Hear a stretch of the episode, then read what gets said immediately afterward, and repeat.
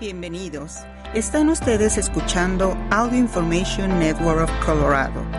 Esta grabación está destinada a ser utilizada únicamente por personas con impedimentos para leer medios impresos. Gracias por acompañarnos el día de hoy lunes 6 de noviembre de 2023 a la lectura de ARP en español. Mi nombre es Diana Navarrete. Estos son los principales artículos que leeremos hoy. ¿Eres adicto a la comida chatarra? Escrito por Rachel Nania. El trabajo remoto permite que los adultos mayores trabajen fuera de casa. Escrito por Macy Fernández. Cachapas de maíz con queso. Escrito por la doctora Samar Jord. Y continuaremos con algunos artículos diversos. ¿Eres adicto a la comida chatarra? Uno de cada ocho adultos mayores muestra señales de adicción a los alimentos ultraprocesados. Te compartimos cómo estas bombas de azúcar y grasa afectan el cerebro y el cuerpo. Después de comer una pizza congelada, una barra de chocolate o un pastel, le duele a la cabeza. Le comienza a sudar la cara y el cuerpo. Entonces comenzará a tener ganas de comer de nuevo. Prayer, de 65 años, periodista jubilado y autor de Arlington, Massachusetts, no es el único. Uno de cada ocho adultos de 50 a 80 años muestra señales de adicción a los alimentos ultraprocesados, o lo que llamamos comida chatarra, gaseosas azucaradas, papitas saladas, comida rápida grasosa, por ejemplo, según un informe del 2023, en inglés, en la encuesta nacional sobre el envejecimiento saludable, patrocinada por ARP.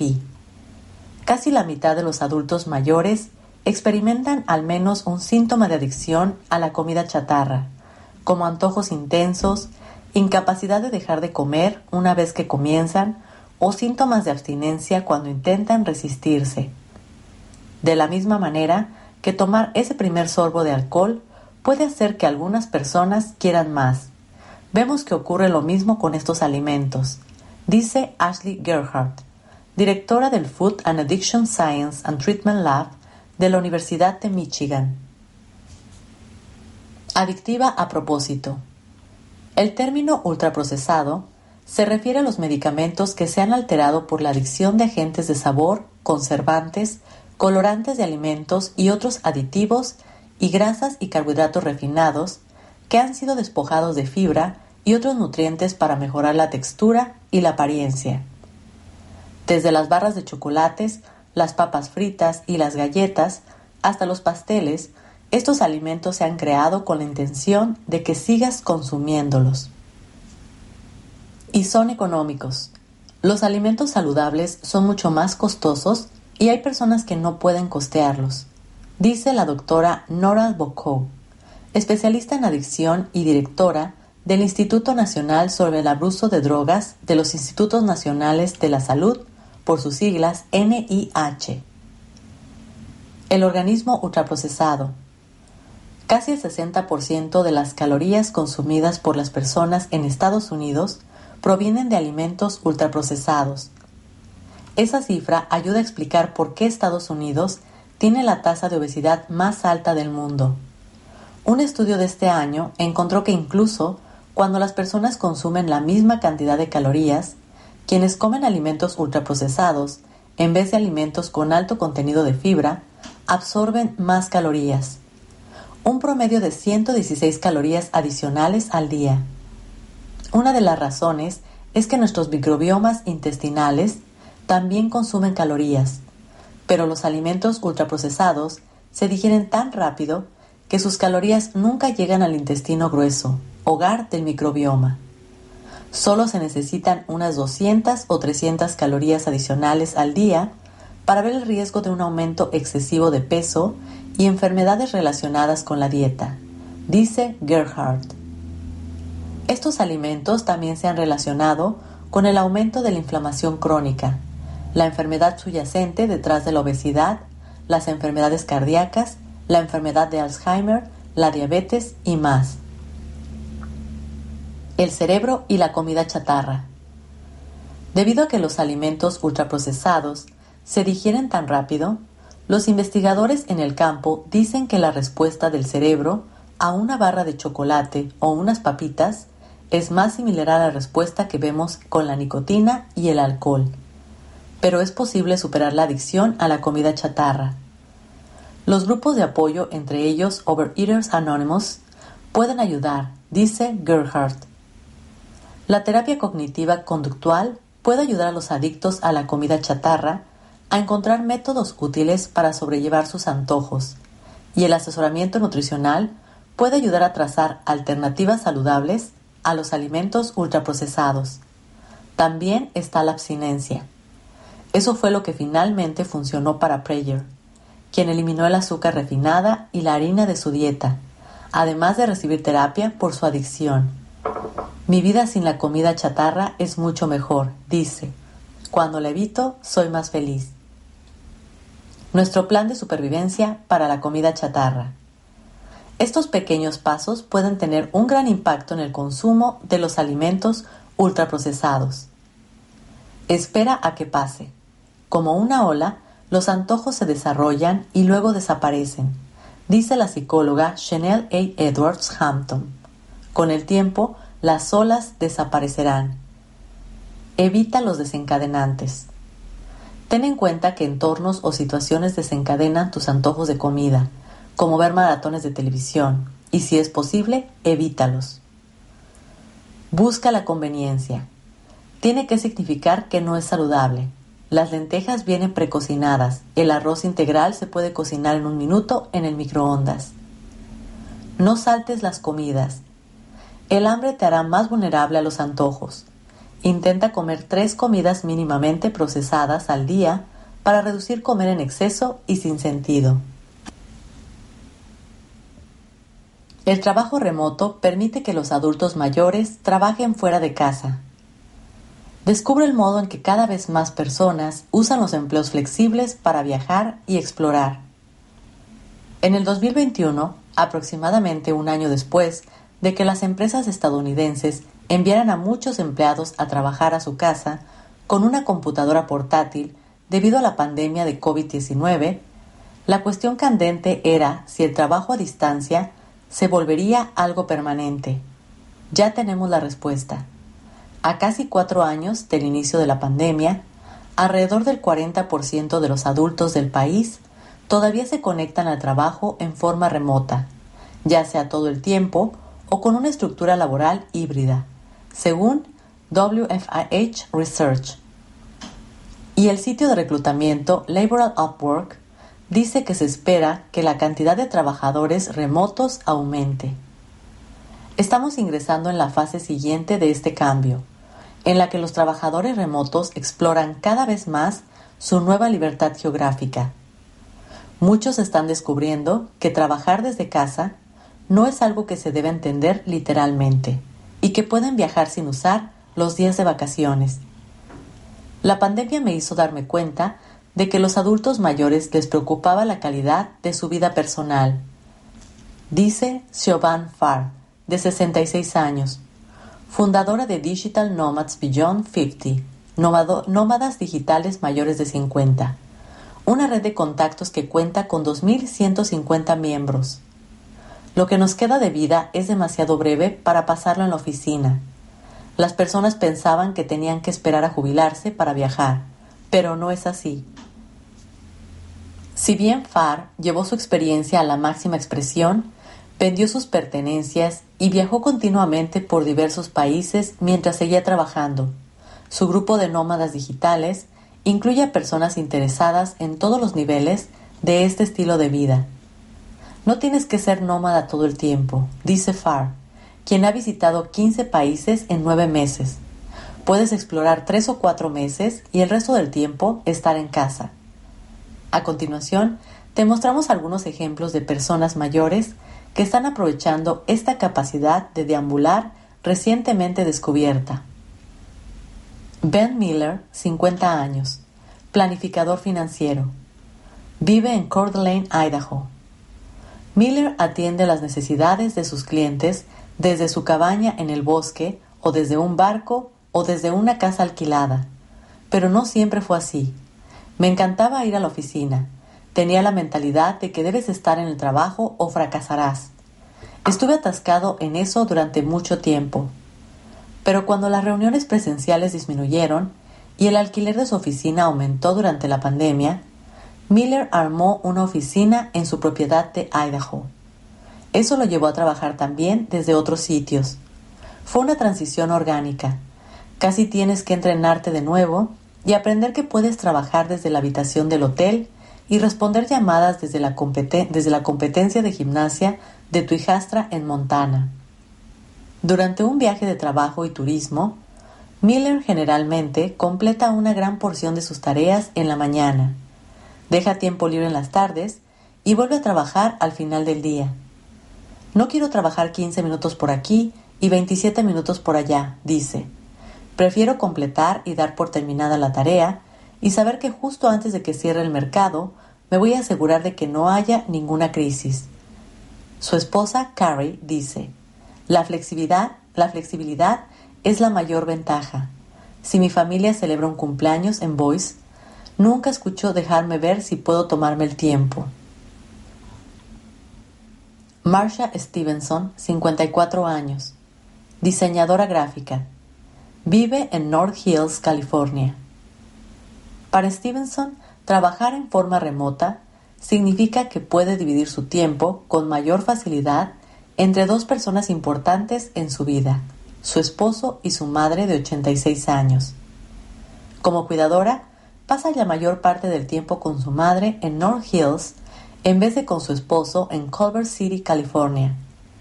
A pesar de que la distancia entre esas dos comunidades es de solo unas 20 millas, le resulta más fácil trabajar la mayor parte del tiempo desde la casa de su madre. Tengo que considerar el tráfico de Los Ángeles. Stevenson cuenta con el apoyo de su supervisor y sus compañeros de trabajo, pero equilibrar el trabajo remoto con las tareas de cuidadora y los viajes requiere transparencia.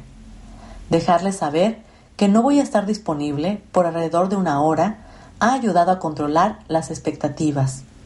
Comunica claramente lo que estás haciendo y haz todo lo que puedas para compensar el tiempo que te ausentas. Con el trabajo a distancia, los empleadores saben que cuentan con un trabajador dedicado que puede enfocarse más en su trabajo porque sabe que sus seres queridos están bien cuidados. Yo soy afortunada porque trabajo con un equipo muy bueno.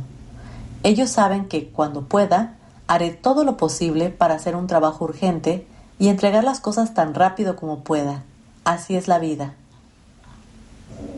Bob Larson, 59 años, consultor de tecnología.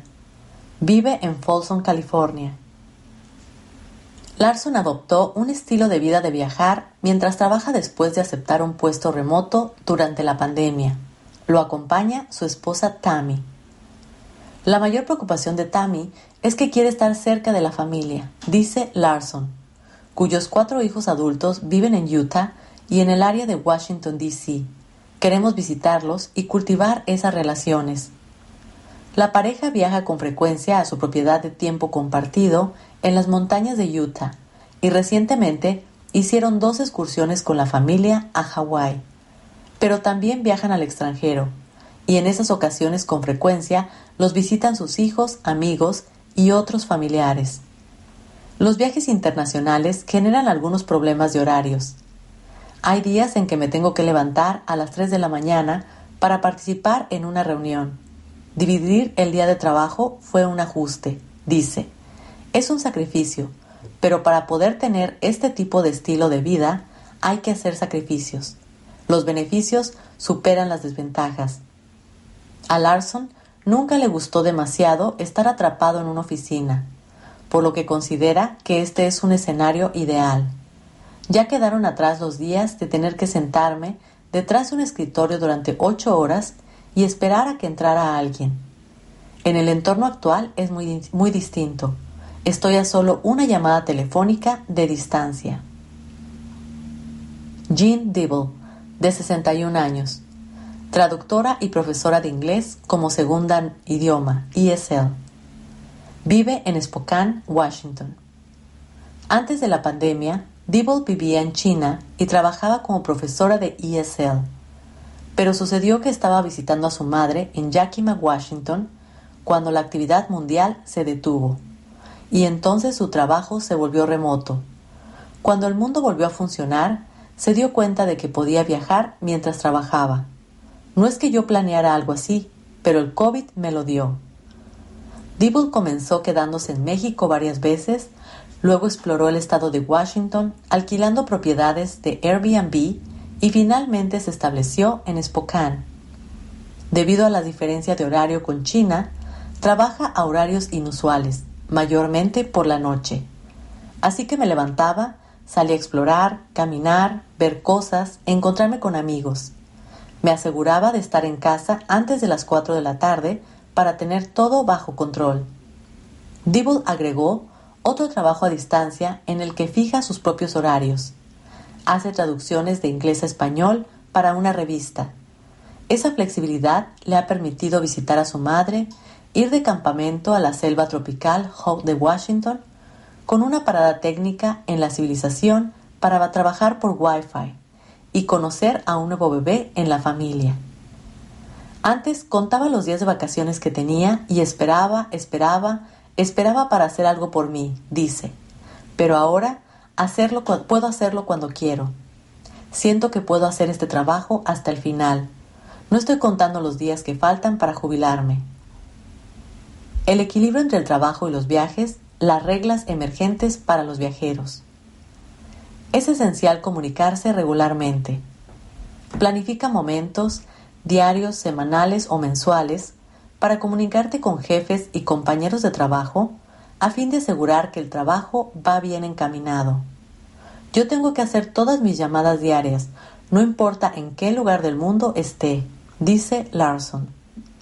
Asegúrate de registrar y compartir tu progreso en proyectos laborales para demostrar tu ética de trabajo y combatir cualquier percepción de que no estás participando.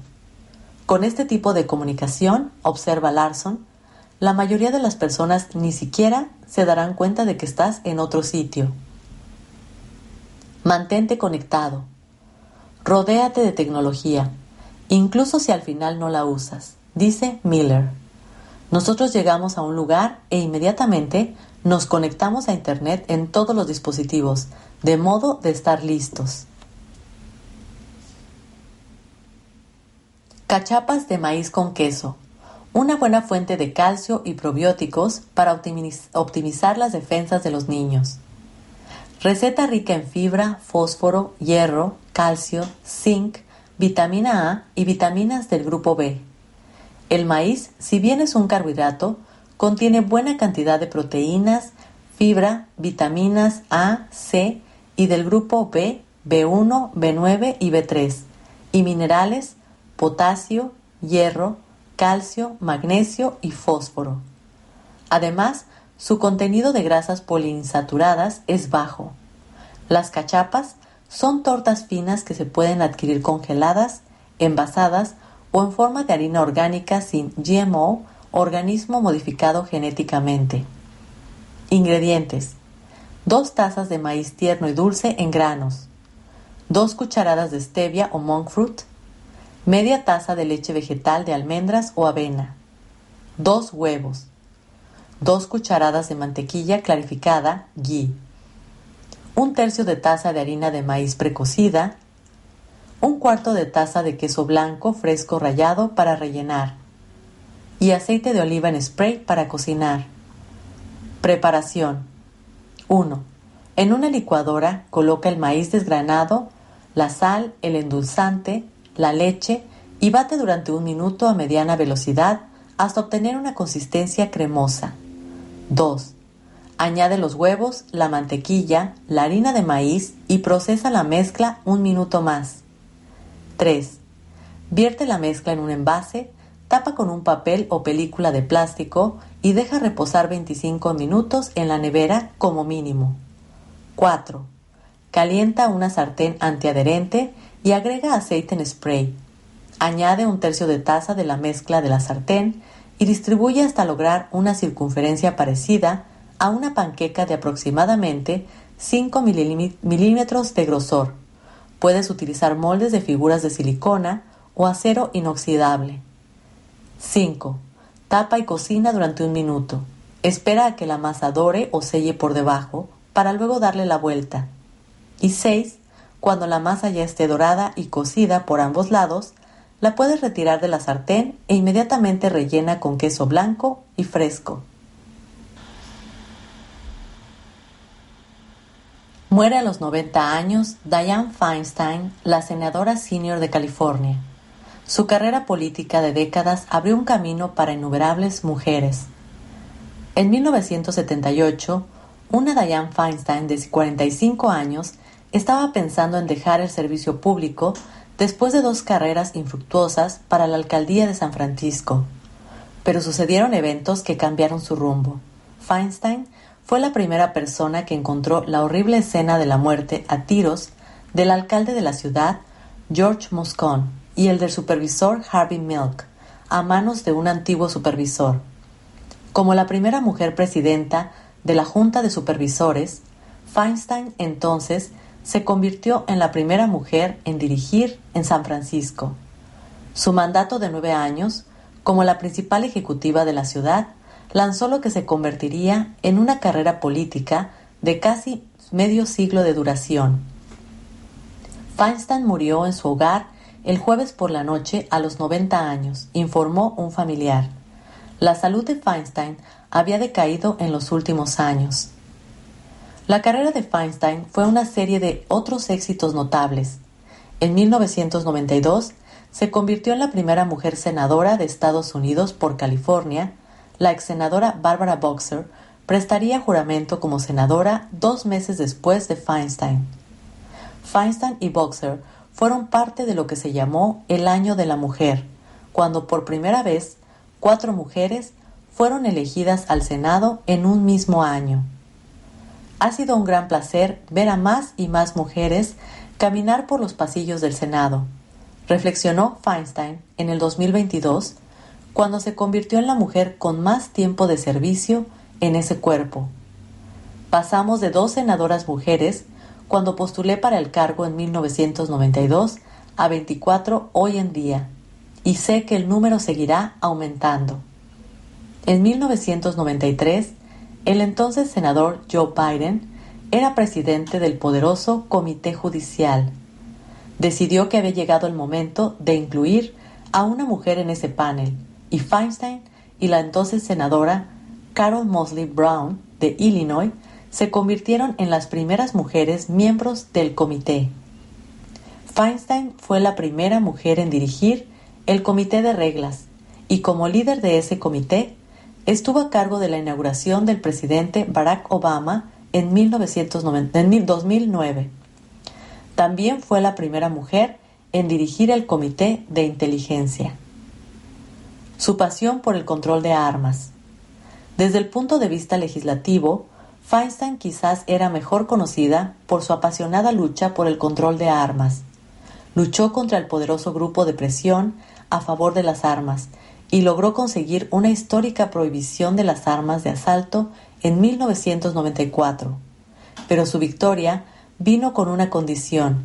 Para aprobar la ley tuvo que aceptar que expirara en el 2004 no consiguió que se renovara y durante el resto de su mandato, Feinstein siguió luchando por una legislación que controlara las armas de asalto. Lo que Feinstein describió como su trabajo más importante sería cuando, como presidenta del Comité de Inteligencia, presidió la investigación sobre técnicas mejoradas de interrogación de presuntos terroristas después de los ataques del 11 de septiembre. Su trabajo se plasmó en la película The Report, con Annette Bening interpretando el papel de la senadora. Gracias por acompañarnos en esta edición de ARP en español. Mi nombre es Diana Navarrete. Si ha disfrutado de este programa, por favor suscríbase a nuestro servicio gratuito en nuestra página web www.aincolorado.org o llamando al 303-786-7777.